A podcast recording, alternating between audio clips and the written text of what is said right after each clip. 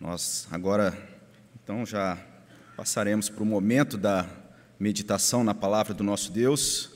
E eu convido você a abrir a palavra de Deus no texto da nossa meditação nessa manhã, Evangelho de Marcos, no capítulo 7. Os versículos de 24 a 37. Evangelho de Marcos, capítulo 7.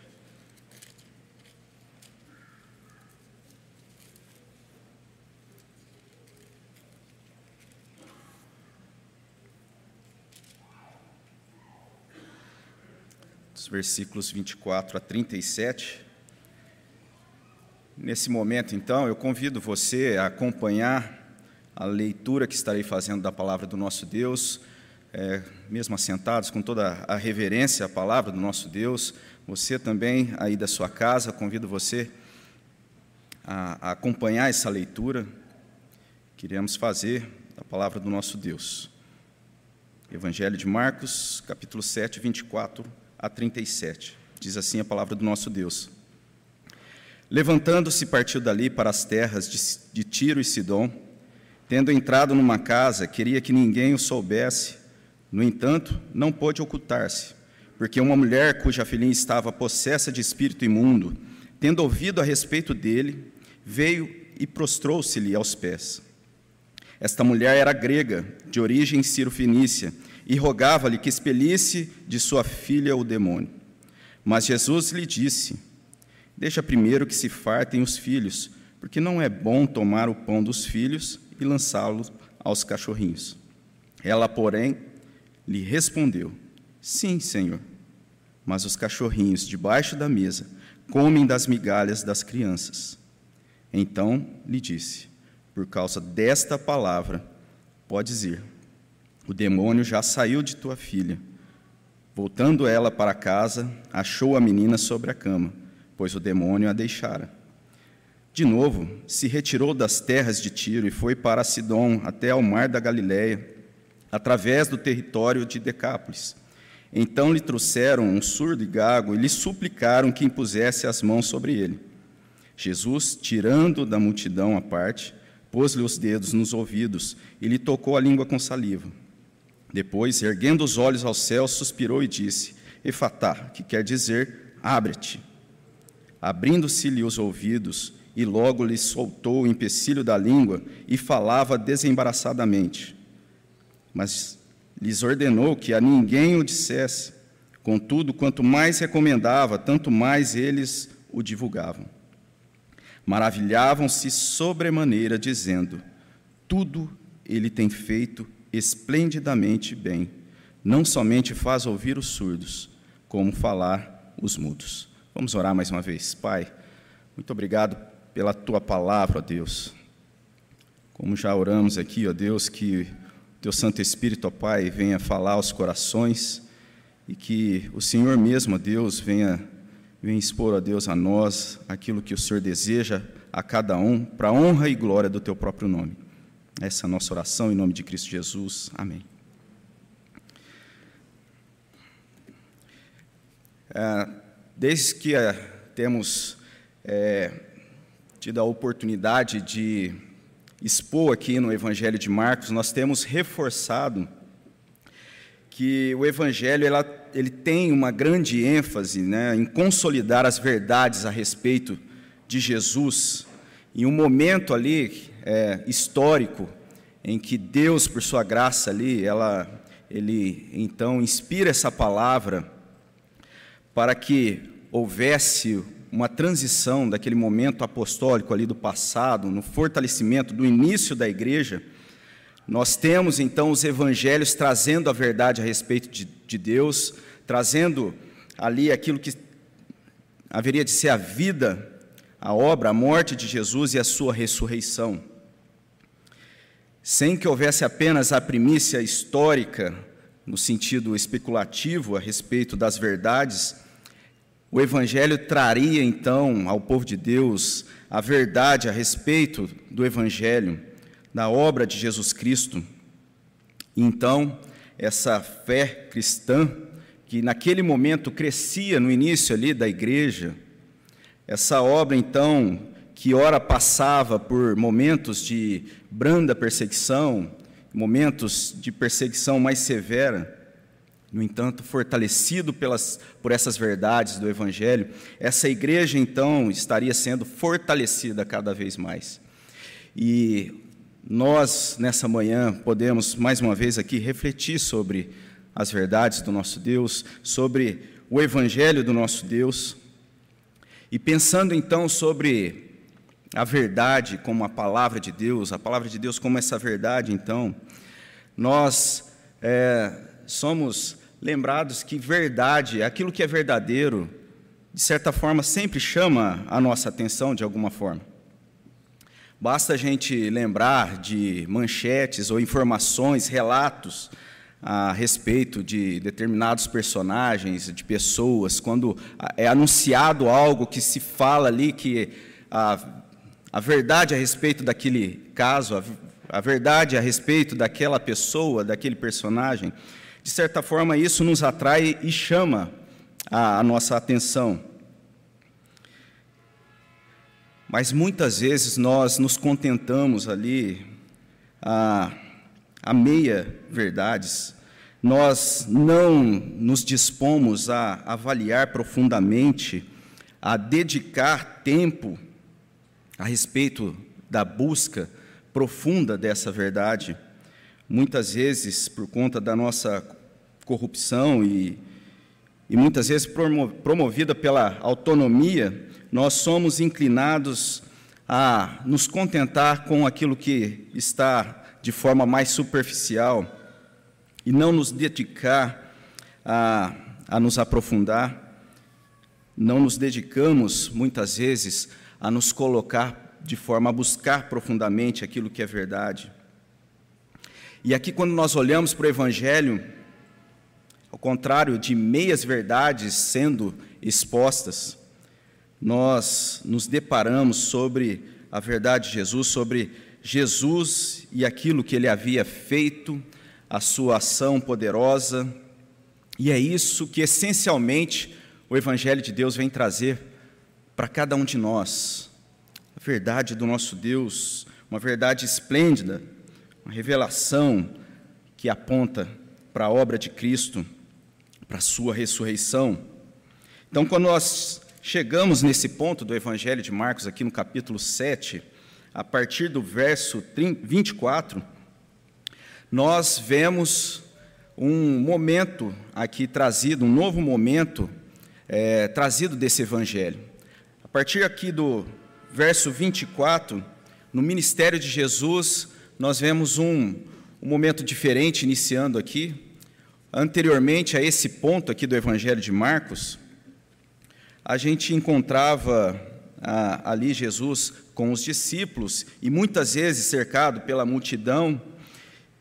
E quando nós chegamos aqui, então, a partir do verso 24, é, até o final do capítulo 9 do Evangelho de Marcos, a gente tem uma outra ênfase sendo apontada aqui no Evangelho, Jesus muitas vezes sendo colocado de uma forma mais particular com os discípulos, Jesus buscando um convívio, de certa forma, ali ah, em um isolamento com esses discípulos, aqueles que haveriam de ser os apóstolos, na formação dessa igreja. Parece que aqui nós temos, então, essa nova ênfase sendo trazida no Evangelho. Então, a cidade de Cafarnaum, que até esse ponto era colocada como a base ali da, dessa missão, né, do, daquilo que estava acontecendo, onde a cidade então que Jesus sempre retornava, aqui parece que não é mais essa, esse ponto, é um novo momento. E outro aspecto também aqui que a gente encontra, a partir do capítulo 7, 24, versículo 24, é que gradualmente vai sendo trazida é, verdades a respeito daquilo que Jesus haveria de cabalmente realizar na cruz, até então chegarmos no capítulo 10, é, em que aí sim nós temos o ministério de Jesus é, na Judéia, em uma outra região. Então, esse capítulo 7, a partir do versículo 24, é esse novo contexto que nós temos aqui. Jesus, então, com esses discípulos, nessa região, ao redor ali da Galiléia, mais ao norte, e eu espero que nessa manhã, como nós olhamos aqui para esse texto, nós também sejamos aí fortalecidos e inspirados nessa verdade do Evangelho, essa verdade esplêndida do nosso Deus para as nossas vidas. E um primeiro ponto aqui desse, é, desse texto que a gente acabou de ler, e digno da nossa atenção, é que essa verdade é uma verdade notória. Quando nós olhamos aí, Jesus ele chega então para essa região um pouco mais afastada ao norte, e os comentaristas vão apontar então que possivelmente seria a ideia de buscar uma aproximação maior com seus discípulos, ah, uma espécie de, ah, de dedicação, um isolamento ali com esses discípulos, mas o texto vai mostrar, então, que isso é, não acontece. Nós também não devemos perder de vista a noção que encontramos aqui da missão, né, se expandindo, esse evangelho chegando a outras regiões. Mas o que parece aqui é de grande relevância, tanto para esses primeiros leitores que tiveram acesso a esse evangelho, como para, para nós aqui nessa manhã, é que aqui nós vemos que esse evangelho chegando nessa região aqui desperta esse esse impacto. E essa realidade então traz uh, um encantamento de forma que a gente encontra no versículo 24 que ele tendo entrado em uma casa queria que ninguém soubesse, no entanto, não pôde ocultar-se. E isso haveria de acontecer não somente por conta da popularidade dos feitos de Jesus, não somente por conta do ministério de Jesus estar sendo conhecido por tantas outras regiões, mas o que a gente encontra ali que naquele momento se levanta uma demanda, se levanta um, um triste problema. E é diante então dessa tensão que surge nesse ponto aqui, desse problema, seria nele, em Jesus, que haveria de estar sendo colocado a expectativa de livramento daquela situação, aquilo que é trazido então por uma mulher o verso 26 vai dizer: Uma mulher grega de origem sírio-fenícia rogava-lhe que expelisse de sua filha o demônio. Então, essa mulher roga a Jesus, e essa verdade, então, não fica oculta diante da dor. A verdade, então, seria notória nesse momento em que essa mulher está passando por esse sofrimento. Vários outros aspectos poderiam também é, se desdobrar, é, desdobrarem dessa realidade aí, da soberania de Deus em agir de forma poderosa nesse local. Mas o que o texto nos fala aqui que essa mulher, ela sofria um sofrimento então que talvez é, imaginar somente aqueles que são pais podem imaginar então ver a essa situação, olhar para esse texto, ali, essa mulher então que sofre por conta ah, da sua filha. E, e um autor vai dizer a respeito da vida de um teólogo, C.S. Lewis, que ele dizia no seu discurso que a dor é um megafone de Deus. Então, isso C.S. Lewis dizia em um contexto de guerra, um contexto também de sofrimento, e, e, ali nos seus anúncios, que muitas vezes era transmitido nas rádios de Londres, então ele trazia essa, essa realidade que a dor é um megafone de Deus. Mas aqueles que vão também falar a respeito da vida de C.S. Lewis, vai contar a respeito da sua biografia, que é quando a sua esposa adoece de uma enfermidade que aquilo que ele dizia dessa realidade, de sofrimento ser o megafone de Deus, ele pôde então se deparar na sua vida e aprender profundamente essa verdade, ele pôde compreender profundamente essa realidade. E é diante também da necessidade humana, da dificuldade, da dor, da ausência, do sofrimento, da existência do mal, que essa verdade reflete de uma forma notória. Jesus aqui está sendo exaltado como a verdade notória. E o texto destaca isso. Quantas meia-verdades nós encontramos nos nossos dias? Quantas falsas falsos apontamentos existiam naquele momento em que o texto é compilado, inspirado por Deus, tantos recursos falsos de adoração, tantas palavras de redenção enganosas. Jesus é essa verdade notória por sua pureza, poder e santidade.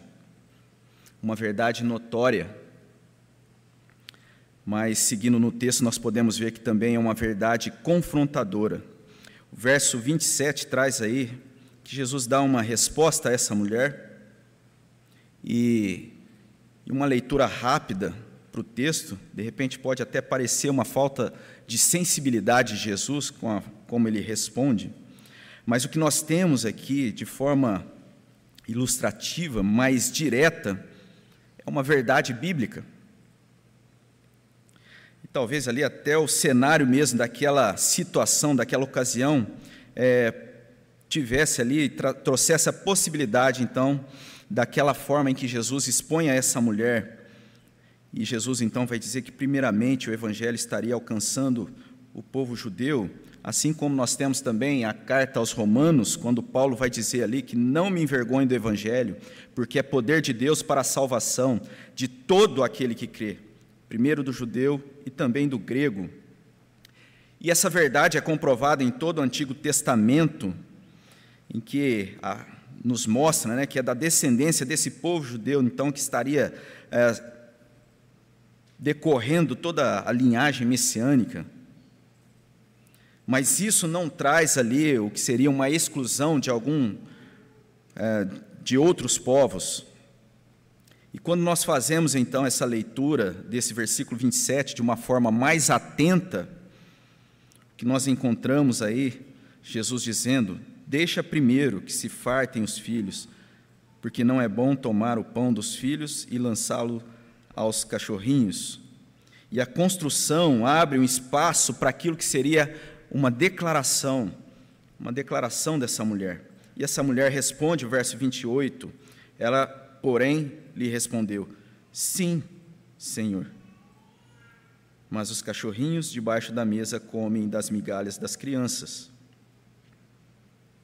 E o que nós temos aqui nessa declaração, no mínimo, nos traz uma postura de humildade diante da declaração de Jesus. Uma humildade diante daquilo que está sendo falado, não colocando a, a noção ali de seres humanos ah, em pé de igualdade, ou trazendo um conceito que um, de inferioridade a uma pessoa, mas essa declaração é um reconhecimento de uma condição de distanciamento em que o homem se encontra do senhorio de Deus, a dependência do seu tempo, da sua vontade e do propósito desse Senhor. Talvez esse ponto, então, é que seja algo mais desafiador para a igreja dos nossos dias Talvez essa verdade seja algo que então impacte como uma verdade que confronta as nossas vidas, o senhorio do nosso Deus. E talvez também essa verdade nos nossos dias de apresentar com fidelidade a palavra seja algo muitas vezes deixado no nosso contexto, nos nossos dias. Como muito bem foi lembrado na palestra, em uma das palestras dessa semana, da, da editora Cultura Cristã, um dos palestrantes ali trouxe que uh, não tem se falado a respeito da condenação que é destinada ao homem que está longe de Deus, Muitas vezes isso não é trazido mais como mensagem verdadeira, confrontadora da parte do nosso Deus. Como também nós tivemos em um das pastorais do nosso boletim, eh, falando a, a respeito da realidade do inferno e da morte eterna, muitas vezes essas coisas não são mais mencionadas, não são faladas. Um dos professores ali do, do seminário, é, lá do SPS, é, ele fala, é, a disciplina dele, né, aquilo que ele traz é relacionado ao evangelismo, e ele muitas vezes ele menciona que o evangelho é a boa notícia, a boa notícia de Deus é o evangelho. Mas esse evangelho é a boa notícia de Deus, porque existe a má notícia. Existe uma má notícia que é essa realidade da condenação, do pecado, da situação daquele que está distante de Deus. Tendo essa compreensão de distanciamento e de rebeldia daquele da situação daqueles que estão distante então de Deus, é que essa mulher responde a Jesus: Sim, Senhor. Ela tem um posicionamento diante dessa verdade. Ela tem um posicionamento de concordância diante dessa verdade. E a verdade, ela traz esse caráter de não deixar as coisas como estão. A verdade tem esse caráter de não permitir indiferença diante dela. Ou se aceita a verdade, ou se nega a verdade.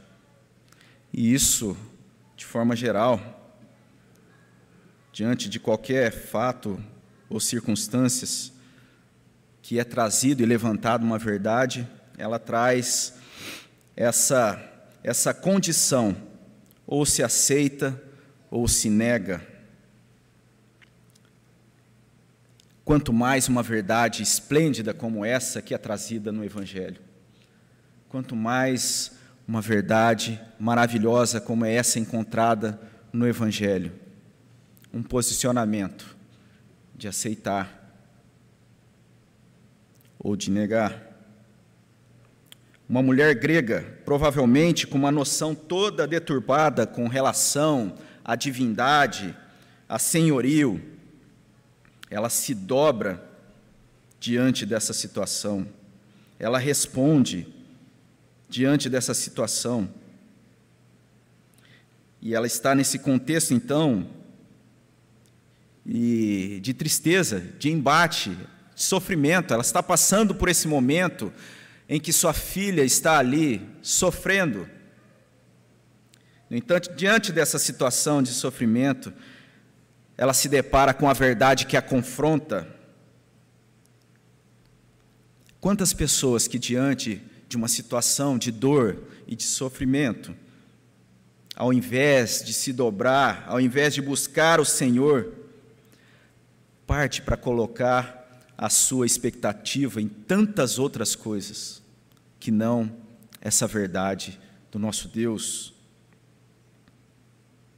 Algumas pessoas até se dispõem diante de uma situação, de uma circunstância, de um problema, de um sofrimento, se dispõem a buscar a Deus. Mas quando essa verdade a confronta, quando ela se depara então com essa verdade, não se dobra, essa pessoa não se dobra. Essa pessoa não desce do salto. E é o que nós temos aqui que essa mulher, então, ela se coloca de forma humilde, ela aceita essa verdade, ela aceita o senhorio, então, dessa verdade, acima de deuses pagãos, falsas imagens de deuses, falsas ideias de deuses que poderiam estar sendo sugeridas para ela naquele contexto, ela se dobra diante do Senhor, do senhorio de Jesus. Ela se coloca de forma humilde, aceita a verdade, aceita então isso para a sua vida. E quanto, e quantas verdades, e quantas Quantos deuses falsos são sugeridos no contexto em que nós vivemos? Quantas ideias equivocadas são trazidas a respeito daquilo que pode trazer algum alívio ou algum ah, alento diante da dor e do sofrimento? Essa mulher se dobra diante de Jesus. O que talvez seja mais perigoso diante desses falsos deuses que são levantados e falsas verdades é se deparar com aquilo que talvez seja mais terrível e perigoso, que é o orgulho e o egocentrismo. Essa mulher, ela se dobra diante do senhorio de Jesus. Ela não se agarra ao seu orgulho, ela se dobra diante desse senhorio. O autor vai dizer a respeito da verdade, de um encontro verdadeiro, então, com o Senhor Jesus. Ele vai dizer: Jesus combina a grandeza infinita com um cuidado infinito. Ele tem sabedoria perfeita, poder infinito, majestade tremenda infinita e ainda assim se digna a amar seres humanos pecadores e despre desprezíveis. E ele vai além. Ele fica amigo, companheiro desses seres. E ainda mais se expôs ao seu desprezo e às suas cuspidas. Uma verdade que é notória, uma verdade que é confrontadora, e uma verdade que é manifestada em graça. Quando nós continuamos aí no texto, na sequência então que nós temos no desfecho aí dessa história, na história dessa mulher, o verso 29 vai dizer: Então lhe disse Jesus, por causa desta palavra podes ir. O demônio já saiu de tua filha. Voltando ela para casa, achou a menina sobre a cama, pois o demônio a deixara. E o que nós temos então no continuar aí da, do texto é, é reforçada então essa ideia do momento histórico ali de Jesus com seus discípulos. E Jesus então sai daquela região, ele vai então para uma outra, é, para um outro lugar. O verso 32 vai dizer que então nesse outro lugar ele se depara com uma nova situação, uma nova demanda. O verso 32 vai dizer: Então lhe trouxeram um surdo e gago e lhe suplicaram que pusesse as mãos sobre ele. E isso acontece em uma outra região. Detalhe que nós encontramos aqui, que nos chama a atenção, que se destaca daquela situação anterior, anterior é que nós vemos aqui. Ah, a ideia sendo trazida que as pessoas trazem então até Jesus e apontam como deveria acontecer, vão dizer que suplicando, né, suplicavam a Jesus que impusesse as mãos, mas o que nós vemos é que Jesus traz a sua graça dizendo de quem partiria, onde e o que e como seria feito. Verso 33, 33. Jesus, tirando da multidão a parte, pôs-lhe os dedos nos ouvidos e lhe tocou a língua com saliva. 34. Depois, erguendo os olhos aos céus, suspirou e disse: Efatá, que quer dizer abra-te. Jesus age de uma forma graciosa, no entanto, distinto daquilo que havia acontecido, de uma forma diferente daquilo que acontece um pouco antes no texto aqui, como a gente leu. Diferente também daquilo que as pessoas ali estavam esperando ou sugeriram a Jesus, Jesus mostra então de forma graciosa como ele haveria de fazer. E isso porque ele é a verdade, a sua palavra é a verdade. A sua palavra é verdade porque fala a respeito dele. Um contexto em que nós vivemos, diante de tantas mentiras, invenções, corações corrompidos, e meias verdades que são ditas, nós precisamos também ter os nossos ouvidos abertos para essa verdade. Tantas ideias, ideologias, nós precisamos ouvir essa verdade e nós precisamos andar nessa verdade. Tantos conteúdos se levantam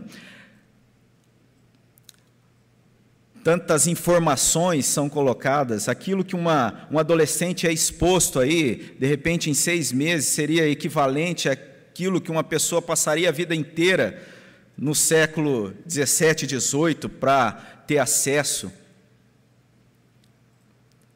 A palavra do nosso Deus é a verdade. Sabendo então que a palavra de Deus é a verdade, que Cristo é essa verdade, qualquer ameaça de uma manipulação deveria fazer com que a gente tivesse a nossa a nossa ideia aí alertada. Deveríamos ficar alertas a qualquer ameaça de algo que venha tomar ali espaço da nossa concepção daquilo que é verdade para as nossas vidas. Qualquer manipulação externa, ou mesmo que parta do nosso coração, ainda enganoso, assim como nós temos Paulo escrevendo na segunda carta aos Coríntios, no capítulo 13, verso 5: Examinai-vos a vós mesmos, se realmente estáis na fé, provai-vos a vós mesmos. Ou não conheceis que Jesus Cristo está em vós? Se não é que estáis reprovados. Essa é a verdade que é manifestada em graça, ela é recebida. E os ouvidos então são abertos, os lábios então agora estão prontos a anunciar a essa verdade. O verso 35 vai dizer isso: Abriram-se-lhe os ouvidos, e logo lhe soltou o empecilho da língua, e falava desembaraçadamente. E aí então nós podemos já caminhar para concluir e aplicar uma verdade notória. Uma verdade notória que muitas vezes ela se faz ainda mais notória em momentos de dor, de lutas e de sofrimento. Ela fica mais evidente. Diante disso, não nos deixemos de nos dedicar a Ele, a Jesus e a Sua palavra, diante daquilo que nos traz lutas, não deixemos de dedicar Ele a Sua palavra, no nosso Senhor Jesus e a essa verdade. Mas um segundo ponto que nós vimos, uma verdade que é confrontadora, que nós tenhamos a submissão e a humildade de nos colocarmos diante desse senhorio do nosso Senhor Jesus. Ele é o Senhor. Que nós não venhamos a nos apegar a conceitos que brotam do nosso orgulho, das nossas pretensões, que venhamos a nos colocar de forma submissa a esse senhorio, nessa verdade que é confrontadora. O terceiro ponto, uma verdade que é manifestada em graça, que vendecia pelo fato de nós termos os nossos ouvidos abertos a essa verdade. Se essa verdade, então, ela hoje chega a nós, se essa verdade então alcança seus ouvidos, é porque na graça do nosso Deus, na ação do Santo Espírito, mediante a graça do nosso Senhor Jesus, ela então deve se acomodar em seu coração, porque é uma graça, uma verdade que é manifestada em graça.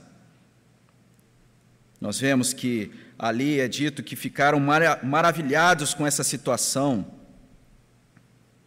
Diante desses mistérios, né, um autor vai dizer que quem poderia beber toda a água do mundo, beber toda a água do mundo inteiro, quem é que poderia beber toda a água do mundo inteiro? Mas quem não pode matar a sede bebendo um copo dessa água? motivo de nos maravilhar grandemente com a imensidão dessa grandeza do nosso Deus, é motivo de nos maravilharmos, como nós temos no verso 37, maravilhavam-se sobremaneira, dizendo: Tudo ele tem feito esplendidamente bem, não somente faz ouvir os surdos, como falar aos mundos. Que nós venhamos a a viver nessa graça, uma forma também de anunciar e de celebrarmos e anunciar a Cristo até que Ele venha participando da ceia do Senhor, que nós teremos a oportunidade, o privilégio de nessa manhã podermos celebrar. Vamos orar e agradecer. Pai, muito obrigado por essa manhã, pela tua palavra. Que, Senhor, ó Deus, abençoe e fale aos corações, ó Deus, e que a tua verdade, ó Deus, ela venha, ó Pai, ser esplêndida no nosso coração, na nossa vida, e que nós venhamos a andar nas, nessa verdade, ó Pai. Essa verdade, ó Deus, tão maravilhosa, uma verdade, ó Deus, que, ó Deus, se revela a nós, uma verdade também que nos, nos confronta, ó Deus, mas é uma verdade que é manifestada em graça. Que o Senhor nos abençoe em nome de Cristo Jesus. Amém.